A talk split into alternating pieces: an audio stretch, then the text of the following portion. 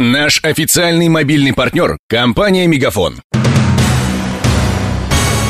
Новости на радио Ростова. Здравствуйте, у микрофона Алексей Шмелев. Россия готова сделать все для восстановления отношений с Соединенными Штатами, но это будет непростой путь, заявил президент Владимир Путин.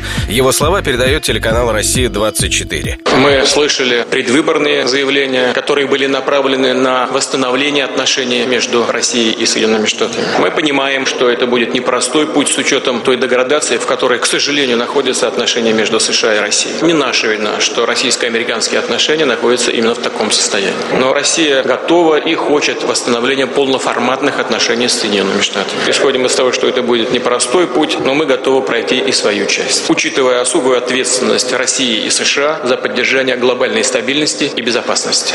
Ранее сообщалось, что Путин направил республиканскому кандидату в президенты США Дональду Трампу телеграмму с пожеланием успехов на посту главы государства. При этом пресс-секретарь Путина Дмитрий Песков заявил утром, что российский лидер пока не планирует встречаться с победителем президентских выборов в США. День антиядерных акций проходит сегодня во всем мире. Экологи выходят на пикеты и демонстрации с призывом повысить безопасность атомной энергетики. В Ростовской области история антиядерного движения берет свое начало в 90-х годах прошлого века в связи с подготовкой строительства АЭС в Волгодонске.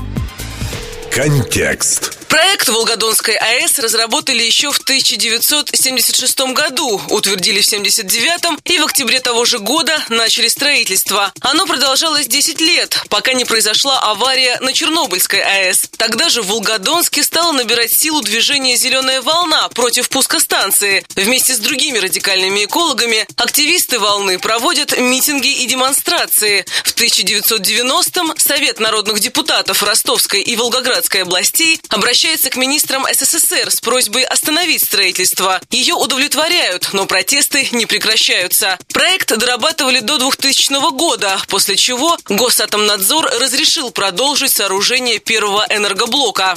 Станцию запустили в 2001-м. Она стала первой российской АЭС, построенной после Чернобыльской аварии. О противостоянии атомщиков с экологическими активистами и местной властью донской писатель Владимир Конюхов в 2009 году выпустил книгу «Соцреалистический текст, идущий по мосту». АЭС долго пыталась доказать свою экологичность. Например, в 2011-м на пруду охладителя электростанции провели соревнования рыбаков «Кубок России по ловле поплавной удочкой». Участникам выдали дозиметры, которыми те проверяли воду и рыбу. Антиядерные акции на Дону проводились не только против строительства Волгодонской АЭС. В прошлом году жители Дона протестовали из-за расширения хранилища ядерных отходов в селе Большие Салы под Ростовом. Ростов занял 12 место в рейтинге российских городов с самой дорогой арендой жилья. Список из 20 мегаполисов составило Центральное информационное агентство недвижимости. Его аналитики обнаружили в Донской столице четырехкомнатную квартиру, которую хозяева сдают за 130 тысяч рублей в месяц. Самая дорогая по меркам Ростова жилплощадь находится в жилом комплексе «Арбат» на Шаумяна. Для сравнения, средняя стоимость аренды двухкомнатной квартиры в Донской столице не превышает 18 тысяч рублей.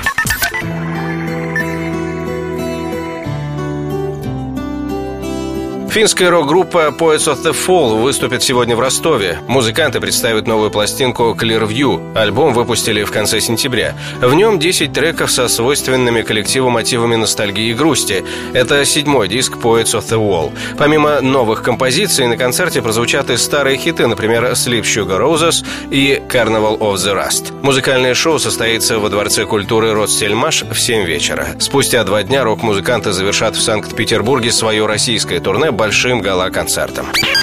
Официальный курс евро к рублю вырос на 91 копейку и составляет 71 рубль 34 копейки. Доллар подорожал на 16 копеек и стоит 63 рубля 89 копеек. С главными новостями этого часа знакомил Алексей Шмелев. Над выпуском работали Денис Малышев, Мария Погребняк, Даниил Калинин и Александр Попов. До встречи через час. Новости на радио Ростова. Наш официальный мобильный партнер – компания «Мегафон». Сегодня вы не ответили на три сделки и пропустили шесть входящих клиентов. Пожалуйста, оставайтесь на связи, даже если вы покинули офис И даже если у вас нет офиса. Не упускайте свои бизнес-возможности. Подключите услугу «Виртуальная АТС» и получайте прибыль с каждым входящим. Мегафон. Бизнес по-настоящему. Подробнее на b2b.мегафон.ру